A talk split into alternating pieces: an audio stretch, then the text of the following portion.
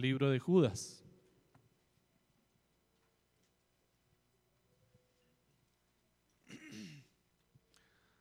Vamos a leer los versos del 5 al 7.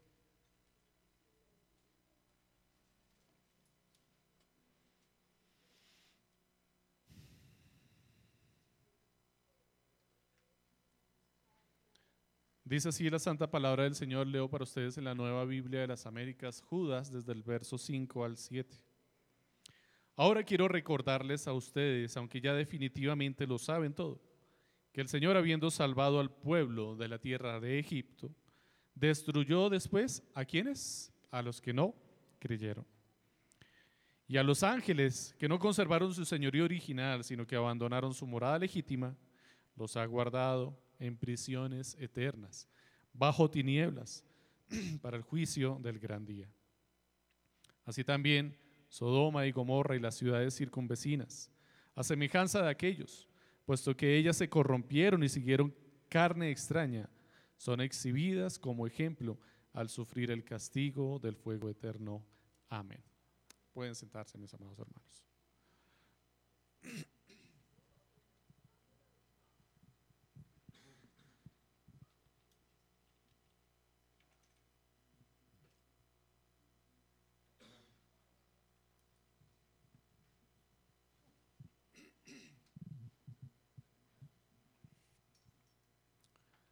Bueno, la introducción que hace Judas en el versículo 5 para este tema que va a empezar a abarcar de aquí en adelante y que va a dominar gran parte de la carta, en donde Judas va a empezar a citar ejemplos de juicios de Dios en el Antiguo Testamento y va a empezar a citarlos en grupos de a tres con un propósito, el propósito de preparar a la iglesia, advertirla y ayudarla a discernir con claridad quiénes son y quiénes no son de la iglesia y los creyentes. En esta pequeña introducción que se hace en el verso 5, eh, de alguna forma Judas encierra como su propósito y me basé en esta porción, en el versículo 5, para poner el título al sermón. Creo que es el título más largo que he puesto a los sermones. No es un título muy largo, pero me costó trabajo definirme en qué este iba a ser el título. Y es básicamente un resumen del verso 5. Dice, no importa si ya lo sabes, siempre es bueno que te lo recuerden. No importa si ya lo sabes, siempre es bueno que te lo recuerden. Y bueno, algo así es lo que dice el verso 5, ¿no? Ahora quiero recordarles a ustedes, aunque ya definitivamente lo saben todo, que el Señor, habiendo salvado al pueblo de la tierra de Egipto, destruyó después a los que no creyeron. Mis amados hermanos, la predicación cristiana, la exposición de la palabra de Dios, no es presentar nuevas verdades. Y quiero que tengamos eso muy claro. Nunca va a haber nada nuevo, de hecho, sobre la tierra. No vamos a tener una verdad nueva jamás. Cuando alguien se levante y diga, aquí está la nueva revelación de parte del Señor, de entrada tienes que saber que es una mentira. Tienes que tener claro que no hay nada nuevo sobre la tierra que el Señor no nos haya dado a conocer ya en su palabra. Y desde luego nos faltan muchas cosas por conocer acerca de Dios y de su carácter. Pero el Señor ha destinado a través de sus sagradas escrituras, las cuales ha sellado con su santo nombre, que esas cosas solamente las conoceremos cuando estemos en gloria con nuestro Señor. Así es que todo lo que tú necesitas conocer para tu vida, tu salvación, tu santificación, para la extensión del reino y para la bendición de aquellos que te rodean, está contenido en la única sagrada escritura de Dios. Y esa es la verdad. Así es que toda predicación cristiana no puede venir a presentar una nueva verdad. Más bien, como dice Judas, enfrenta a la audiencia con la verdad que ya conocen, pero que han olvidado o están descuidando. Y eso es lo que hacemos en la exposición de la palabra exponemos una verdad que ya está en nuestros corazones. De hecho, la palabra del Señor va un poco más allá y dice que la ley del Señor está escrita en el corazón de todo hombre. Así es que no solamente son verdades que nosotros conocemos, sino que hay una verdad profunda, una ley moral que está puesta en el corazón de todos los hombres, a la cual podemos acudir o apelar cuando estamos predicando el Evangelio porque ciertamente todos los seres humanos nos regimos por esta ley moral. Y aunque la queramos manipular, la queramos suprimir, queramos suprimir la, la justicia, la verdad, perdón, con injusticia, como dice Romanos, tarde o temprano terminaremos aplicando esa verdad que no queremos que nos apliquen, la aplicaremos a nuestras vidas porque nos conviene. Pero cuando no nos conviene, la vamos a querer rechazar. Mis amados hermanos, entonces esta es una exposición de la palabra en donde el propósito es recordarles lo que ya sabemos. Esta introducción no aplica solamente para el pueblo de Israel. Eh, perdón, Judas le está hablando a judíos y les dice que lo que va a citarles es algo que ellos ya saben bastante. Pero ciertamente los textos que vamos a utilizar, los tres puntos que vamos a ver, los tres momentos que hay dentro de este texto, también son del conocimiento público. La mayoría de nosotros los conocemos. Y si no los conocemos, pues bueno, hoy vamos a aprender un poco más acerca de ellos, pero al final entonces estaremos recordándole a nuestras almas la única verdad de la palabra, para que no nos descuidemos. Y recordemos que de hecho el pastor Andrés nos predicó algo al respecto hace 15 días, cuando nos hablaba de tener cuidado que nuestra alma no se deslice por el descuido que podamos tener de nuestros corazones. Después de haber exhortado la iglesia, Judas inició con una exhortación y animó a toda la iglesia a contender ardientemente por la fe. Judas quiere recordarles varios ejemplos de juicios pasados muy conocidos por todos los judíos. Con este recordatorio, Judas tiene en mente al menos dos cosas. Describir el carácter de los infiltrados. Recordemos que Judas está animando a la iglesia para que tengan cuidado porque hay unos hombres que se han infiltrado en la iglesia, están pervertiendo la doctrina, están enseñando eh, cómo desviarse de la doctrina, de la enseñanza, de la fe, de la única y verdadera palabra de Dios. Y Judas tiene en mente, entre las dos cosas, que la iglesia logre identificar el carácter de los hombres impíos, de los hombres depravados que desvían la verdad. Y va a ayudarles a identificar el carácter de estos hombres citando ejemplos de esta conducta pecaminosa en el Antiguo Testamento y el juicio que recibieron por causa de esta conducta pecaminosa.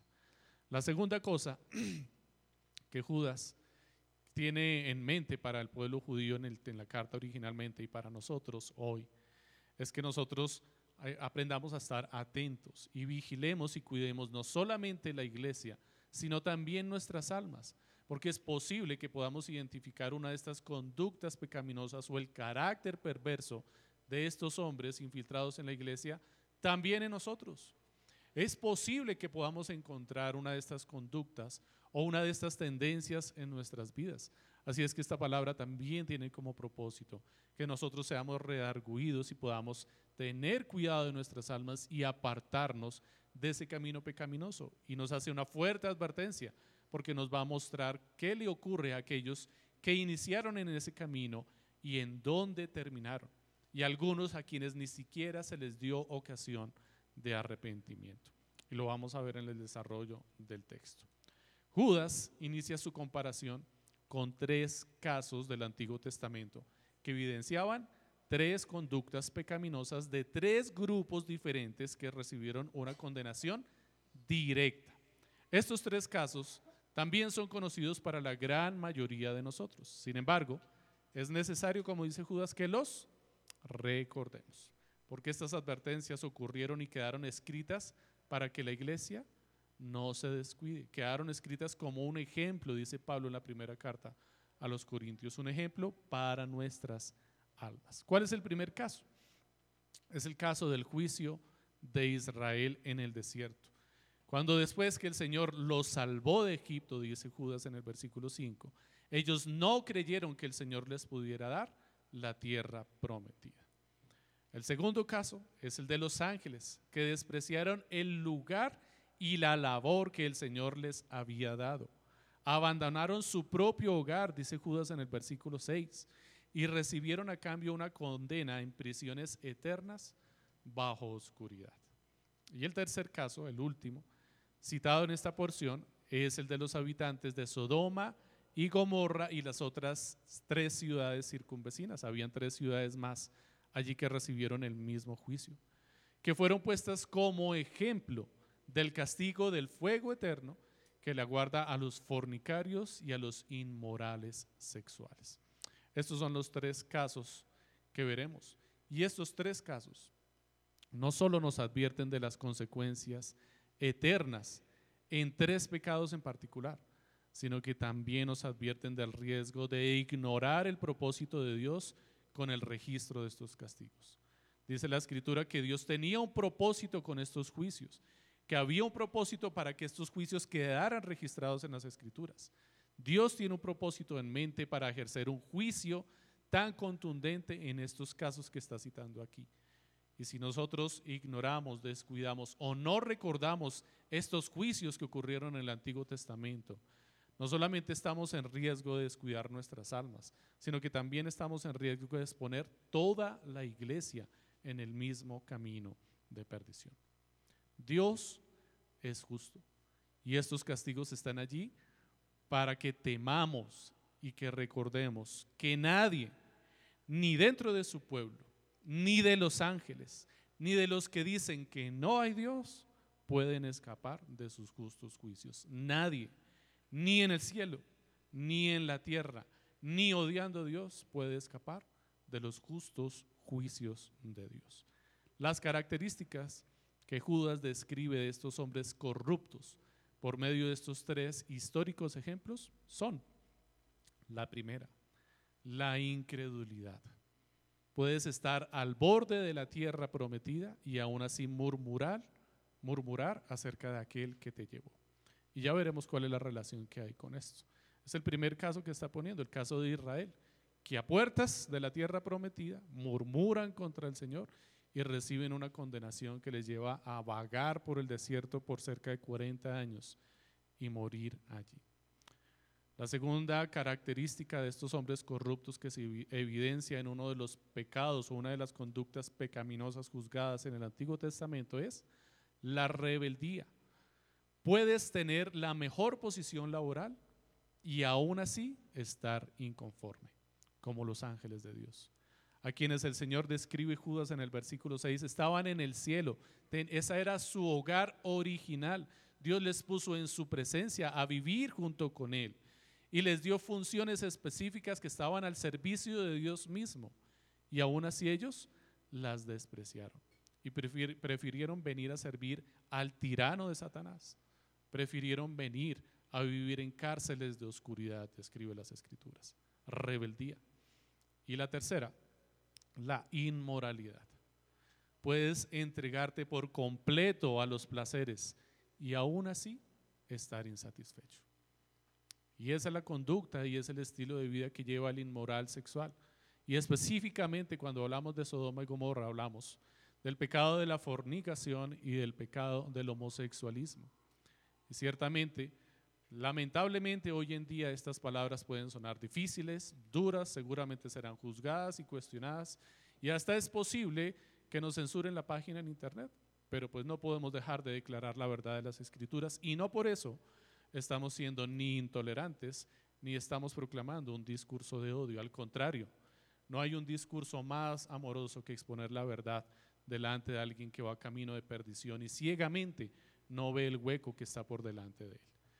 Estas palabras hablan acerca del placer que los hombres están buscando, pero en el cual no encuentran satisfacción.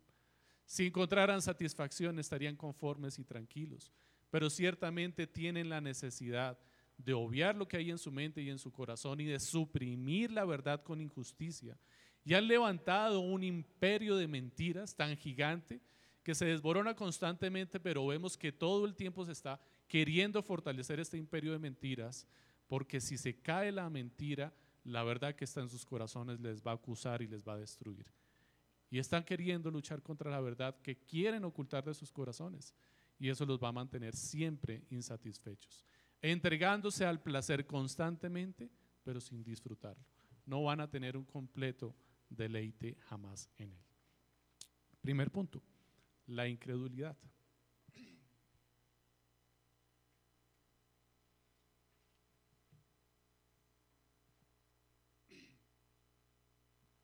como les mencionaba anteriormente. Puedes estar al borde de la tierra prometida y aún así murmurar del que te llevó. Puedes estar a punto de entrar a disfrutar de los placeres celestiales y renegar y hablar en contra de aquel que te llevó hasta este lugar.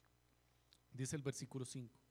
Ahora quiero recordarles a ustedes, aunque ya definitivamente lo saben todo, que el Señor habiendo salvado al pueblo de la tierra de Egipto, destruyó después a los que no creyeron.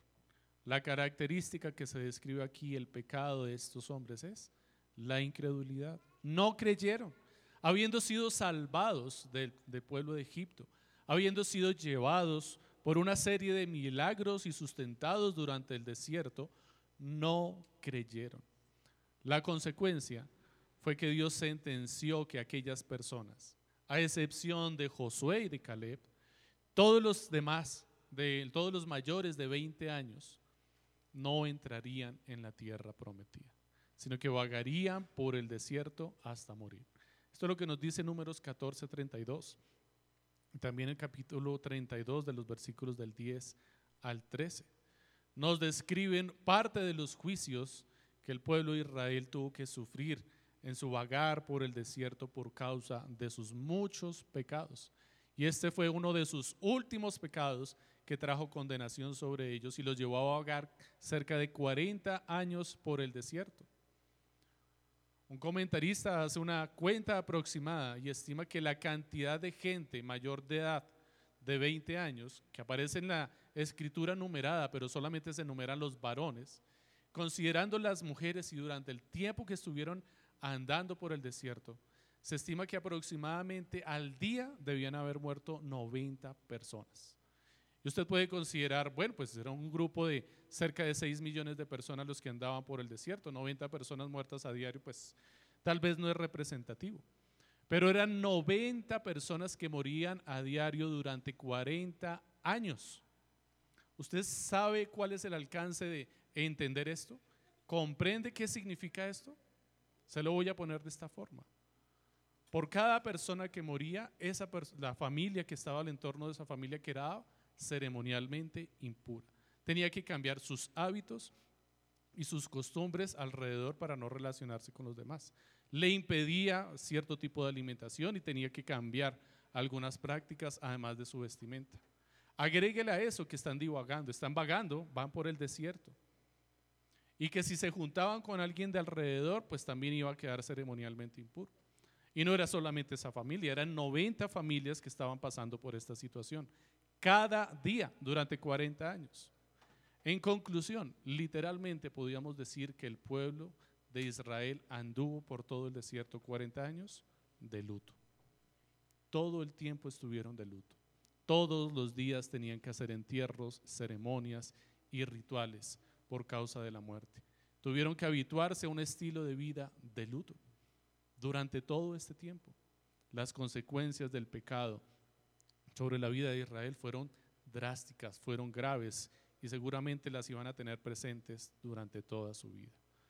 Esto fue tan impactante para la vida del pueblo de Israel que estos hechos quedaron relatados en varias porciones de las escrituras.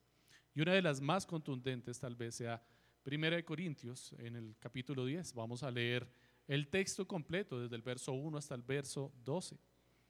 Dice, de hecho, el apóstol Pablo aquí aborda el pecado de los hombres del Antiguo Testamento de la misma forma y con la misma intención que lo hizo Judas. Miren cómo empieza en el versículo 1 del capítulo 10. Porque no quiero que ignoren, hermanos, que todos nuestros padres estuvieron bajo la nube y todos pasaron por el mar en Moisés todos fueron bautizados en la nube y en el mar, todos comieron del mismo alimento espiritual y todos bebieron la misma bebida espiritual porque bebían de una roca espiritual que los seguía. ¿Y cuál era la roca? Cristo, dice la escritura aquí. Y de una vez podemos aclarar un conflicto que se generó en las escrituras, en la traducción en el libro de Judas, cuando se cita o se habla aquí del Señor. Dice, el verso 5. Ahora quiero recordarles a ustedes, aunque ya definitivamente lo saben, todo, que el Señor, habiendo salvado al pueblo de la tierra de Egipto. ¿A qué se refiere con el Señor ahí? ¿De cuál Señor está hablando? ¿Está hablando de Dios el Padre o está hablando de Jesucristo? Pablo lo entiende con claridad y nos lo define y nos dice de quién está hablando. Está hablando de Jesucristo. Aunque ciertamente el juicio que ellos recibieron fue de mano de Dios el Padre, quien estaba con ellos en el desierto y les guardó, les seguía todo el tiempo y proveía para sus necesidades, dice Pablo, ¿era quién? Cristo. La roca era Cristo. Dice el verso 5, continúa en 1 Corintios. Sin embargo, Dios no se agradó de la mayor parte de ellos y por eso quedaron tendidos en el desierto. Estas cosas sucedieron como qué? Como ejemplo para nosotros, a fin de que no codiciemos. Y describe uno de los primeros pecados que el pueblo de Israel cometió en su trasegar en el desierto. No codiciemos lo malo, como ellos lo codiciaron. No sean pues, segundo pecado, idólatras como fueron algunos de ellos, según está escrito. El pueblo se sentó a comer y a beber y se levantó a jugar. Versículo 8, tercer pecado que describen. ¿Cuál es? Ni forniquemos como algunos de ellos fornicaron y en un día cayeron 23 mil. Ni provoquemos otro pecado más al Señor, como algunos de ellos lo provocaron y fueron destruidos por las serpientes. Y el verso 10 que dice, ni murmuren como algunos de ellos murmuraron y fueron destruidos por el destructor. Hubo varios juicios de parte del Señor en el camino del desierto, donde murieron muchos hombres por incredulidad, dice Judas. No creyeron. La consecuencia de todos estos pecados que se describen aquí fue que no creyeron en el Señor. Dice el versículo 11. Estas cosas le sucedieron como ejemplo y fueron escritas como enseñanza para nosotros, para quienes han llegado al fin de los siglos. Por tanto, el que cree que está firme tenga cuidado que no caiga. Y la conclusión es brillante. La conclusión tiene en mente lo mismo que está pensando Judas. Está pensando acerca del pecado de la murmuración y la incredulidad del pueblo de Israel, que llegan y están a puertas de la tierra prometida. Envían a los espías, solo tiene que pasar un collado, pues. Lo tienen ahí, la tierra prometida, y traen el informe y ellos murmuran contra el Señor desconfían de la providencia de Dios que los sacó de Egipto con mano poderosa y los sostuvo por el desierto. Y murieron muchos en ese camino y los que llegaron allá llegaron por pura misericordia de Dios y estando allí a las puertas de la tierra prometida, pecan contra el Señor y perecen y mueren allí. No pueden entrar a la tierra prometida. Judas lo que tiene en mente es lo mismo que describe Pablo en el versículo 12. Por tanto, el que crea estar firme, tenga cuidado que no caiga. John Bunyan, en su libro El progreso del peregrino, que es muy bueno, se lo recomiendo, no es un texto infantil, pero muchas veces lo leemos como si fuera un texto infantil, pero realmente es la descripción de la vida del creyente. Y es muy bueno, es muy edificante para nuestras vidas. Dice John Bunyan allí, en el sueño que él tuvo, él relata que esto es un sueño que él tuvo cuando estaba en la cárcel y es lo que está escribiendo. Dice, vi en mi sueño un camino que descendía desde la puerta del cielo, ¿hacia dónde? ¿Hacia dónde iba? ¿Lo han leído? ¿Lo recuerdan? Hacia el infierno mismo. Desde la puerta del cielo, un camino que descendía directamente hacia el infierno. Cualquiera podía ir confiado, creyendo que ya va a llegar y estar allí justo en la puerta y cuando llega el momento de pasar la puerta podría descender directamente hacia el infierno, sin escalas. Un tobogán directo, como el de la escalera. ¿Han jugado escalera? Duele cuando uno está a punto de llegar y para abajo. Así de lamentable. Solamente que no pierde un juego. Estás perdiendo tu vida completa. Por un descuido. Por un descuido en el último momento que pone en evidencia que nunca fuiste del Señor. Una vida hipócrita que se ha llevado todo el tiempo y que se pone en evidencia con la murmuración. ¿Entiendes lo grave, lo complicado y lo delicado que es la murmuración? ¿Hacia dónde apunta la boca que murmura? ¿Qué está dejando ver en su corazón? Que en el fondo ¿qué hay? Incredulidad. No hay confianza en el Señor. Se está cuestionando la autoridad de Dios. Cuando alguien murmura sobre las autoridades que Dios ha puesto, ya sea el gobierno, el presidente, los maestros, los padres o los pastores, realmente está cuestionando la autoridad de Dios. Por lo tanto, está actuando como un incrédulo, como esos incrédulos que cayeron en las puertas de la tierra prometida. Se está poniendo en evidencia que nunca hubo confianza en Dios, que no se confía en su providencia y en la forma en la que Él dirige y gobierne cada asunto. La semana antepasada, hace 15 días, el pastor leía en Hebreos, ¿cómo escaparemos si descuidamos una salvación tan grande? Eso lo leíamos hace 15 días.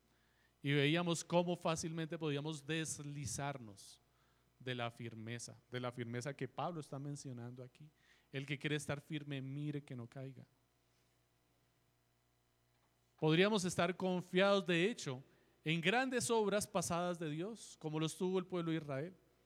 Estuvieron confiados en las grandes obras pasadas cuando los sacó de Egipto, pero se olvidaron y descuidaron cultivar la fe, cultivar la relación con Dios. Y a la final se hizo evidente que no tenían confianza en Dios. De hecho, nos puede ocurrir mucho también a nosotros.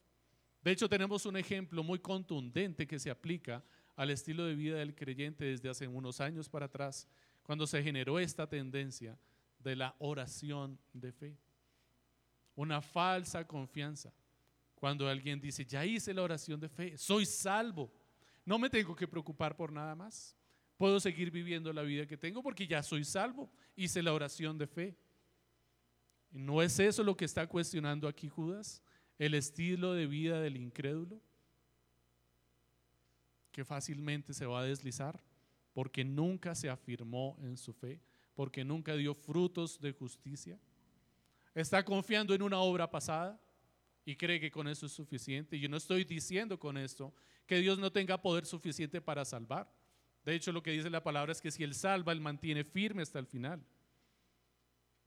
Así es que podemos estar confiados que si el Señor nos salvó, nos tendrá firmes hasta el final. Pero si pones tu confianza en esta obra, no estás confiando en Dios, estás confiando en tus esfuerzos. Y entonces estás pronto al deslizadero. Esto nos lleva al segundo punto, la rebeldía. La característica de este pecado es que lo cometieron, lo cometieron los ángeles, que estaban directamente en la presencia de Dios. No tenían ningún problema ni relación con el pecado, en condiciones ideales y perfectas, creados para el servicio del Señor, gozando de los bienes celestiales todo el tiempo. Y aún así, con la caída de Satanás, ellos prefirieron venirse con él. Eligieron a Satanás. La rebeldía nos dice, puedes tener la mejor posición laboral y aún así estar inconforme. Dice el verso 6, y a los ángeles que no conservaron su señorío original o su autoridad original, sino que abandonaron su morada legítima. Tenían un lugar en donde vivir legítimo dado por Dios. Los ha guardado en prisiones eternas, bajo tinieblas, para el juicio del gran día.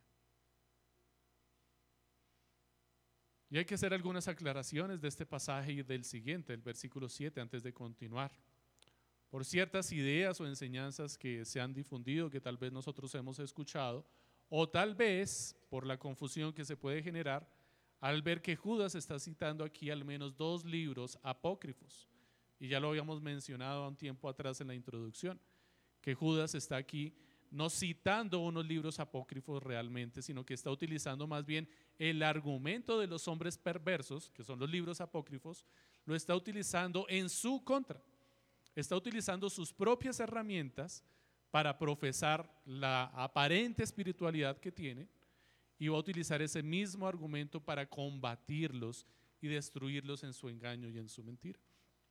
Pero como se citan estos textos aquí y aparecen estas mismas referencias también en las cartas de Pedro, entonces es necesario que hagamos alguna claridad al respecto. Dice el verso 6 y el verso la primera parte del verso 7 y a los ángeles que no conservaron su señoría original, sino que abandonaron su morada legítima, los ha guardado en prisiones eternas bajo tinieblas para el juicio del gran día. Así también Sodoma y Gomorra y las ciudades circunvecinas a semejanza de aquellos. Esto nos podría generar la idea de que se está haciendo una comparación entre los dos pecados que se están mencionando aquí, que de la misma forma que pecaron en Sodoma y Gomorra, y sabemos que el pecado fue de carácter sexual, entonces los ángeles también pecaron igual. Y entonces uno piensa, bueno, ¿y entonces cómo los ángeles, los ángeles pecaron de la misma forma? Entonces eso nos lleva al libro de Enoch, porque el libro de Enoch es el que hace esta referencia. ¿Qué dice el libro de Enoch? El libro de Enoch nos va a decir allí que los ángeles, que cuando cayeron, vinieron y se enamoraron de las hijas de los hombres, que es lo que describe Génesis en el capítulo 6. Que los hijos de Dios se juntaron con las hijas de los hombres y de allí nacieron los gigantes de renombre. Enoch dice al respecto que los ángeles de Dios adquirieron forma corpórea de hombres, tuvieron intimidad con las hijas de los hombres, con las mujeres, y de allí nacieron los grandes gigantes. Ahora, ¿cuál es el conflicto entonces de esta interpretación y de esta idea? Que queremos solucionar y que no quede la idea vaga de que las cosas ocurrieron de esta forma así.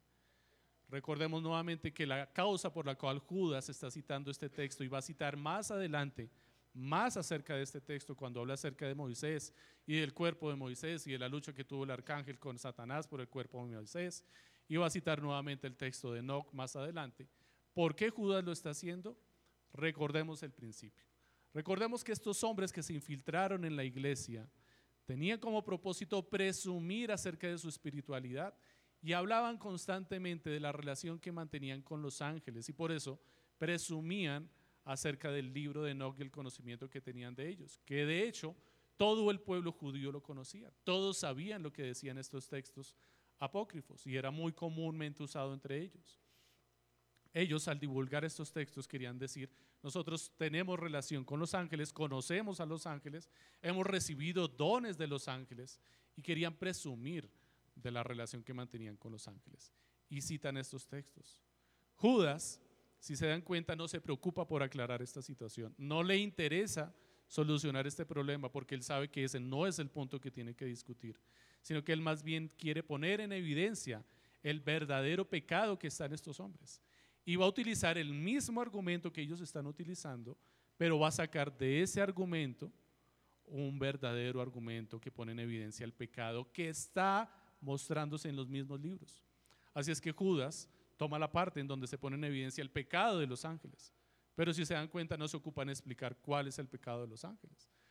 Se ocupa en explicar la condenación que reciben para advertir a la iglesia y a estos hombres incrédulos, ustedes van camino para allá porque se están comportando igual que ellos. Y ese es el punto. Por eso lo cita tres veces y cita, hace diferentes citas. Y más adelante va a citar el asunto con Moisés, que hace una referencia también con los ángeles. Su punto es tomar sus armas y utilizarlas en su contra, utilizar sus propios argumentos en su contra. Así es que ciertamente los ángeles no tuvieron intimidad con las mujeres. Lo que realmente ocurrió allí es que los ángeles fueron destituidos de la morada celestial, perdieron los dones que habían recibido, perdieron su trabajo, su cargo y vinieron a servir a Satanás. Ahora, ¿a qué, hace referencia entonces la semejanza que aparece en el versículo 7? Dice, así también Sodoma y Gomorra y las ciudades circunvecinas a semejanza de aquellos. ¿Quiénes son aquellos? ¿A quiénes está haciendo referencia? Sí está haciendo referencia a los, a los ángeles, pero entonces ¿cuál es la referencia?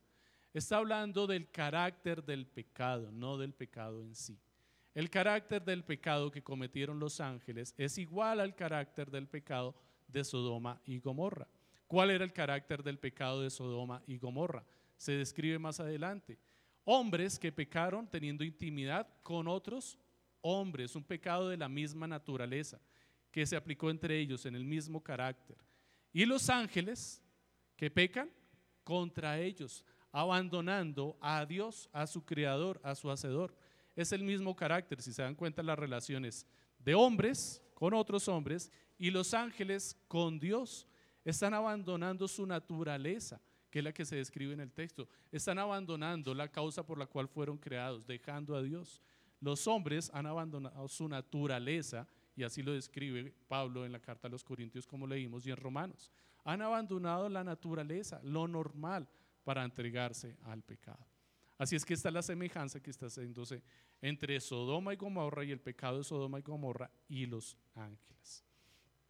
Habiendo entonces hecho esta claridad, que el texto no está haciendo una referencia entonces a que haya habido intimidad entre los ángeles y entre las mujeres de los hombres, sino que más bien lo que ocurrió fue que pecaron de la misma forma que pecaron en Sodoma y Gomorra los hombres contra su propia naturaleza, podemos entonces seguir adelante. El punto del texto es la rebeldía hacia la autoridad. Hacia ese punto es que está dirigiendo Judas toda la atención. La rebeldía que había contra la autoridad. Desconfiaban de la providencia de Dios en sus planes. No querían someterse a los planes de Dios para ellos.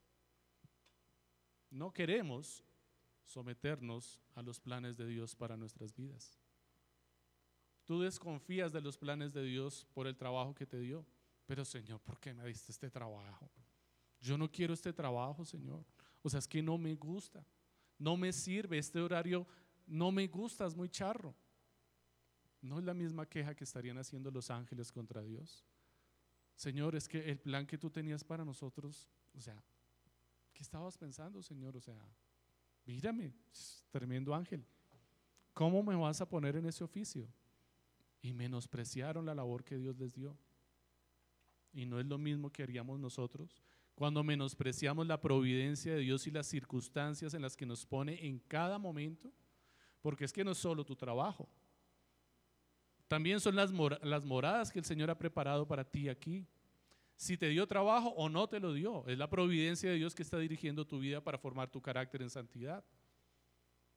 Es la providencia de Dios la que te dio una casa o te la quitó. Es la providencia de Dios la que te da salud o te la quita. ¿Y cómo reaccionas tú ante la providencia de Dios? ¿Sales corriendo como los ángeles del cielo para irse con Satanás? ¿Y prefieren servirle al impío y al mundo que servir a Dios? Porque ciertamente los planes de Dios no me gustaron, prefiero los míos. Esta es la consecuencia final. En últimas, esto es lo que está pasando. La rebelión de los ángeles contra Dios, la rebelión que nosotros tenemos contra la voluntad de Dios, cuando no nos queremos someter a su voluntad y a los planes que tiene para nuestras vidas. En últimas, el pecado que tú tienes que empezar a buscar en tu corazón, el primero que tienes que indagar en tu corazón, tiene un nombre muy difícil, muy complejo, que no es fácil de tolerar y se llama ingratitud. ¿Has pensado en la ingratitud? ¿Te has dado cuenta que la ingratitud está a la puerta de la iglesia, a la puerta de tu casa, cuando te levantas en la cama? La ingratitud es un pecado que está todo el tiempo en tu boca y en tu corazón. Y esa fue la ingratitud, esa ingratitud fue la que llevó a estos ángeles a decir fo y a bajar y a descender. Señor, no me gustó lo que me diste. No me gustó el lugar en el que me pusiste. No me gustaron las moradas celestiales que nos diste. El texto dice que tenía moradas para ellos. Les había dado casa. Legítima es la palabra que usa. Y no les gustó, no la quisieron. ¿Usted ha pensado en eso? Usted que es creyente, que aguarda un día tener una morada celestial y estar en la presencia de Dios para servirle en la eternidad. Y los ángeles fueron creados en esa condición y lo despreciaron. Mientras que nosotros estamos luchando aquí para llegar allá, a disfrutar de eso que ellos despreciaron. Y la causa por cual, lo cual lo hicieron fue por ingratitud. ¿Qué descubre usted en su corazón cuando se da cuenta que también hay ingratitud? Si no me ha entendido todavía dónde voy, déjeme le agrego dos detalles más, muy sencillos. Cuando los ángeles cayeron y fueron desagradecidos con Dios, inmediatamente fueron condenados, desterrados del cielo. ¿Has encontrado ingratitud en tu vida? ¿La encontraste ahorita? Cuando te levantaste y miraste por la ventana, ay, qué día tan frío. ¿Encontraste ya la ingratitud? ¿Te ayuda un poco más? Me toca llegar en transporte público. Uy, esa gasolina cómo está de cara. Uy, ese presidente que nos tocó. ¿Te ayuda un poco más con la ingratitud en tu corazón o ya la encontraste? Ahora puedes entender cuál es el problema de esta ingratitud. Que los ángeles de Dios estando en el cielo fueron condenados inmediatamente. ¿Y tú en dónde estás? Dime en dónde estás. Cada vez que eres ingrato, ¿se abre la tierra para tragarte? Dime en dónde estás. ¿De qué estás gozando en este momento? ¿De qué disfrutas en este momento? ¿No tienes los cielos abiertos para ti y el Señor escucha tus oraciones? ¿No acabas de tener un minuto más de vida? ¿No estás disfrutando de la palabra del Señor al lado de tus hermanos en la iglesia? ¿No tienes un recinto en el cual estar sentado cómodamente? Y si no tienes comodidad, pues ¿qué más da? Estás vivo. Sigues con vida. Los ángeles fueron condenados de inmediato, pero tú todavía estás aquí. Y seguramente aún estás renegando en tu mente de algo, es posible. Y lo más terrible es que sigues vivo. A eso solo se puede responder de una forma, mi hermano. No hay nada más que tú puedas hacer y responder delante del Señor. Y decir, gracias Señor por esa gracia tan inmerecida que me has dado, porque es que no merecemos nada. Si estás aquí con vida, a pesar de todos los problemas que tengas encima, a pesar de que te hayas chocado cuando venías para la iglesia, como le pasó a nuestro hermano, que venían para la iglesia y se chocaron. Gracias a Dios están bien, no se preocupen. No les pasó nada, fue un problema de latas. Pero igual oremos para que el Señor les ayude a provisionar y a solucionar su problema. Pero si aún así fuera la situación así, no sigues aún con vida y no te está dando el Señor la oportunidad de arrepentirte y de apartarte de tus pecados. Los ángeles no tuvieron esa oportunidad. Y Judas los está citando aquí por esa causa. Judas fue muy astuto. Se la jugó muy bien. Este sí es un, un verdadero apologista. Tomó los textos que estaban torciendo estos hombres perversos y los utilizó en su contra. Y sacó la verdad de la palabra de Dios en medio de textos corruptos. La jugó muy bien. La ingratitud es un pecado que siempre está en nuestros corazones, mis amados hermanos, y a pesar de esa ingratitud que le costó el cielo a los ángeles, tú estás hoy aquí disfrutando de la gracia de Dios. Solo puedes responder con gracia ante esta obra del Señor. Considera que ellos estaban en la luz inaccesible y de repente pasaron a las tinieblas. Le servían al Dios de gloria y pasaron a servirle al tirano de Satanás. Tenían una morada celestial y pasaron a una cárcel eterna. Hay un paralelo muy claro a lo que Judas quería decirnos allí. Esto nos lleva al punto número tres, la inmoralidad. Puedes entregarte por completo a los placeres y aún así estar insatisfecho. Esto es extraño, ¿no? Y es contradictorio para la forma de pensar del mundo, para cómo pensamos todos. Pues todos estamos buscando deleite y placer todo el tiempo. Nos encanta el dulce, la mayoría, ¿cierto? Y no sabemos el precio tan caro que estamos pagando al consumir azúcar en exceso. El, azúcar no es natural, de hecho, ¿no? De forma natural no la vas a encontrar en la naturaleza. Por hablar de uno de los placeres, porque suponemos todos que aquí estamos hablando solamente de la inmoralidad sexual. Pero es extraño que aquel que se entrega a la fornicación y a la inmoralidad sexual, buscando satisfacer sus propios deseos y estar complacido todo el tiempo, no logra la satisfacción. Al contrario, cada vez está más insatisfecho y tiene la necesidad de buscar con más afán y más urgencia el pecado. Porque cada vez está menos insatisfecho. No solamente por las consecuencias físicas que trae el pecado sobre su salud, está destruyendo su salud en muchísimos aspectos y le impide disfrutar genuinamente de la naturaleza sexual que Dios nos ha dado dentro del pacto. Y cuando hablo dentro del pacto me refiero al matrimonio. Y no puede haber un matrimonio diferente al matrimonio dentro del pacto entre un hombre y una mujer. No tengo que aclarar que es un matrimonio, solo existe uno.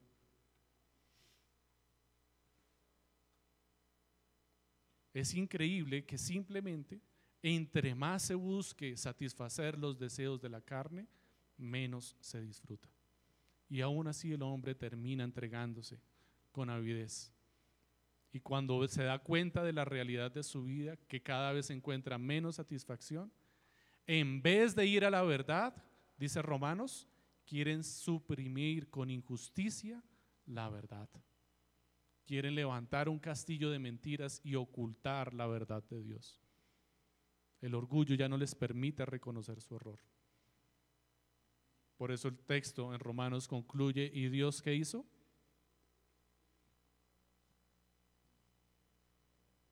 Les da la espalda y los deja que se entreguen por completo a sus pasiones vergonzosas. Porque ya no quieren más, ya no tienen otra opción. Se engañaron ellos mismos y ya no tienen qué más que hacer. Dice el versículo 7. Así también Sodoma y Gomorra y las ciudades circunvecinas, a semejanza de aquellos, puesto que ellas se corrompieron y siguieron carne extraña, son exhibidas como ejemplo al sufrir el castigo del fuego eterno. Aquí la expresión se corrompieron y siguieron carne extraña es lo que está haciendo referencia a la inmoralidad sexual y específicamente al homosexualismo. Carne extraña es una idea que se tiene que entender dentro de un dualismo dentro de la cosmovisión judía. Se refiere al hombre y a la mujer. Y cuando se hace referencia de algo extraño, es porque se supone que la referencia natural del hombre es a tener relación con lo segundo que se está haciendo referencia en el dualismo. Perdóname si es un poco enredado este asunto. Entre la existencia del hombre y la mujer, el hombre debe relacionarse con la mujer. Lo extraño, la carne extraña, es que no se relacione con la mujer, sino que se relacione con el hombre. Y de la misma forma, como describe Romanos, la mujer con la mujer. No es lo natural, van en contra de la naturaleza. Así es que el pecado que está describiendo aquí específicamente es el homosexualismo. Y la fornicación, por cuanto no puede haber pacto para tener relaciones sexuales dentro del homosexualismo, porque no existe un matrimonio, no puede haber un matrimonio. Como no hay matrimonio, pero sí hay una relación sexual, entonces también hay fornicación. Y esa es la inmoralidad sexual. Es a lo que se está refiriendo el texto aquí. Y pues sabemos con claridad que esto es a lo que se refiere el texto porque esto se describe en muchísimas porciones de las escrituras. Esta referencia es un rayón en el cerebro judío de lado a lado. Hay más de 20 referencias en las escrituras con respecto a este texto. El mismo Señor Jesucristo lo citó muchísimas veces.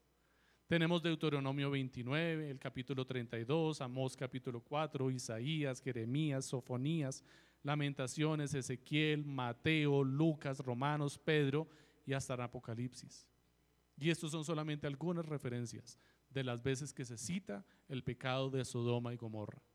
Todos sabían a qué se refería el pecado de Sodoma y Gomorra. Todos sabían por qué llegó el juicio de Dios sobre esta ciudad. De hecho, los ángeles que estaban compartiendo con Abraham, que tomaron apariencia, aunque tal vez esta no sea la mejor forma de decirlo, tomaron forma de hombre, cuerpo de hombre, compartieron alimentos con Abraham allí y fueron a, llevar el juicio sobre Sodoma y Gomorra. Cuando entraron a la ciudad, los hombres de la ciudad fueron a decirle a Lot, Lot, saca los ángeles para que los conozcamos. ¿Sabían ellos que eran ángeles? No, les dijeron, saca estos hombres, porque eran hombres, los vieron como hombres, no sabían que eran ángeles. Cuando le dijeron a Lot, saca los hombres que, que tienes como visita, para que los conozcamos. Queremos acostarnos con ellos. Una referencia muy clara y directa al homosexualismo. Y usted me perdona que tenga que ser claro con esto, pero es que lamentablemente hoy se quieren destruir las evidencias claras del homosexualismo en las escrituras, argumentando que hay una mala traducción, que la palabra no se traduce así, que la pornella significa otra cosa, y en fin. Pero si nos damos aquí, si nos damos cuenta aquí, no se está utilizando la palabra homosexualismo para hacer referencia al homosexualismo.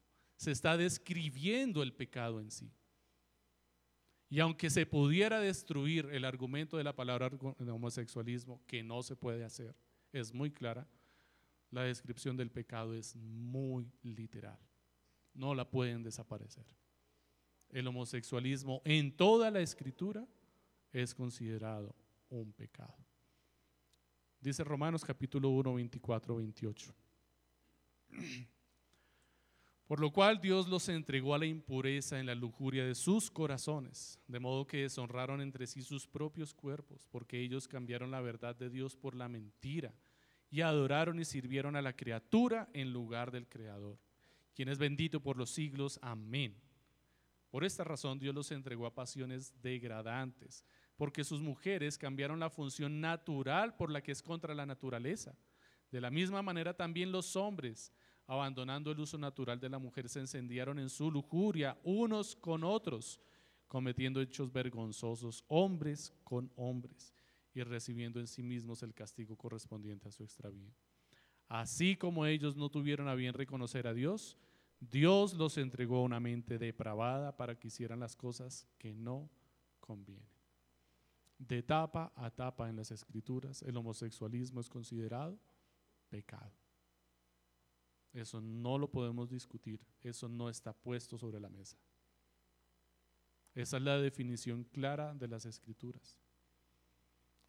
Levítico 18, 22, textos del Antiguo y del Nuevo Testamento, para ayudar a nuestras conciencias o a la conciencia confundida. Levítico 18, 22, no te acostarás con varón como los que se acuesten con mujer, es una abominación. Ah, pero es que no, no le está hablando a hombres, sí le está hablando a hombres, pero si no lo entienden, Levítico 20:13. Si alguien se acuesta con varón como los que se acuestan con mujer, los dos han cometido abominación, ciertamente han de morir, su culpa de sangre sea sobre ellos. Primera de Corintios 6, 9, del 10 a 9. ¿O no saben que los injustos no heredarán el reino de Dios? No se dejen engañar, ni los inmorales, ni los idólatras, ni los adúlteros, ni los afeminados, ni los homosexuales, ni los ladrones, ni los avaros, ni los borrachos, ni los difamadores, ni los estafadores heredarán el reino de Dios. Y esto eran algunos de ustedes. A muchos les va a parecer un discurso de odio los textos que acabo de leer, las palabras que acabo de decir. Algunos estarán pensando que hay amargura en mi corazón por referirme de esta forma hacia el homosexualismo. Algunos pensarán que es intolerante de parte de la iglesia de Cristo hablar de esta forma acerca del pecado, pero es una gran mentira. En este discurso no hay ni odio ni hay intolerancia, al contrario, hay demasiada tolerancia y hay amor en exceso. ¿Por qué encontramos que hay tolerancia y amor en exceso? Porque el juicio que recibieron estos hombres y el juicio que deberían recibir era la muerte. Y sin embargo, ahí están. Allí están esperando, están aguardando que les sean aclaradas sus dudas porque están muy confundidos. Allí están esperando y aguardando a que tú lleves la verdad y alumbres sus vidas. Porque están levantando un edificio de mentiras alrededor de sus vidas y solamente por egoísmo, por lucro, por pasiones personales. Los médicos están vendiendo su criterio solamente por dinero y son capaces de decirles cualquier cosa solamente por su satisfacción personal, aún a costa de la miseria del otro. Eso no es nada de tolerancia, ahí no hay nada de amor. Si tú ves a alguien que está privado de la visión y va camino a un agujero, va camino a una peña, si tú tienes amor, lo refrenas, aunque te cueste, aunque le tengas que lastimar en el camino, aunque lo tengas que tirar al piso para refrenarle. Si lo amas, lo vas a detener. Pero por el contrario, si solamente quieres o pretendes que le vas a dejar ser feliz con lo que está haciendo, lo único que estás expresando es odio realmente. No te preocupas por el otro. No tienes ningún interés. Te da igual si sigue y se muere no te preocupa. Y el juicio de Dios está sobre ellos y sobre muchos otros, como se describió en el texto anterior, porque no solamente el pecado en el homosexualismo, el juicio de Dios está allí latente y cada día de vida que tienen acumulan ira sobre sí mismos si no se arrepienten y no se apartan. Pero cada día de vida que tienen es una oportunidad. ¿No es esto tolerancia? ¿No hay realmente un discurso de tolerancia al ver que el pecado continúa en el mundo y aún así el juicio de Dios no está sobre el mundo? Dios ha refrenado aún su mano. Esto sí es tolerancia. Mucha tolerancia. Longanimidad, diría el Señor. Paciencia en extremo. Amor por los perdidos. El Señor está guardando que sean sacados de la mentira para que les sea predicada la verdad. Quisiera terminar con el primer verso, el verso 5, para que recordemos la obra que el Señor hace y cuáles son las prioridades del Señor. Ahora quiero recordarles a ustedes, aunque ya definitivamente lo saben todo, que el Señor, habiendo salvado al pueblo de la tierra de Egipto, destruyó después a los que no creyeron. El Señor no quiere la muerte del impío. El Señor quiere su salvación, quiere salvarlos. Empezó salvándolos. Fue lo primero que hizo. Y no los destruyó porque sí, dice que los destruyó porque no creyeron. Y ya entendemos qué significaba que no creyeran. El alcance que tenía la incredulidad de estos hombres que fueron condenados. El desprecio de todas las obras que Dios hizo por ellos. El deseo del Señor es salvar a los hombres. Él anhela salvar a los hombres. Es lo primero que menciona, habiendo ejercido la salvación sobre ellos. La condenación viene por nuestra incredulidad. En verdad quiere seguir viviendo cada día entregado a placeres corruptos que destruyen tu cuerpo, corrompen cada vez más tu mente y dejan más insatisfecho tu corazón? ¿Esa es la vida que quieres seguir viviendo? No sigas más por el necio camino que lleva al lago de fuego. A ti te puede parecer que vas para el cielo, pero justo cuando creas estar en la puerta puedes resbalar y caer directo al atajo que te lleva al infierno. No dejes a nadie que siga engañado. No los dejes seguir en ese camino de mentira. Abre sus ojos y muéstrale la verdad. Recuérdale lo que ya saben. La ley de Dios está escrita en sus corazones. Recuérdale la ley de Dios. Recuerda que unos cayeron del camino, estando a las puertas de la tierra prometida. Otros cayeron del cielo mismo y los otros Creían estar en el cielo por los placeres que disfrutaban, pero les llovió fuego y azufre. Todos estaban engañados. Solo hay una verdad y está en Cristo. La verdad del Evangelio. Él ha venido a salvar hombres. Predica el Evangelio, mi hermano. Oremos. Señor, te damos muchísimas gracias porque has sido compasivo con nosotros y nos has concedido, Señor, no solamente tu palabra, sino conocimiento, Señor, y santidad. Te damos gracias, Señor, porque nos has dado vida eterna, Señor. Contigo lo tenemos todo, Señor. Y si perdiéramos todo lo que tenemos, no perdemos nada, Señor. Te pido, amado Señor, que nos ayudes a estar confiados en tu providencia y en la forma que tú gobiernas y diriges nuestras vidas.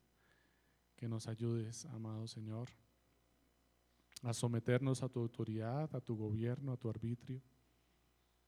Te ruego, amado Señor, que no nos dejes, Señor, persistir en la búsqueda del deleite temporal, Señor, sino que podamos más bien buscar, Señor, los placeres celestiales, servir a la gloria de tu nombre, extender tu reino, Señor, porque sabemos que tú proveerás para todas nuestras necesidades y nos mantendrás satisfechos. Y si algo nos faltara aquí, Señor, nos darás el doble y el triple, abundante y generosamente en la eternidad. Gracias, amado Señor, por tener compasión de nosotros un día más. Amén. Tengamos en mente, mis amados hermanos, esta reflexión y este llamado al arrepentimiento que el Señor hace a nuestras vidas, para que podamos acercarnos apropiadamente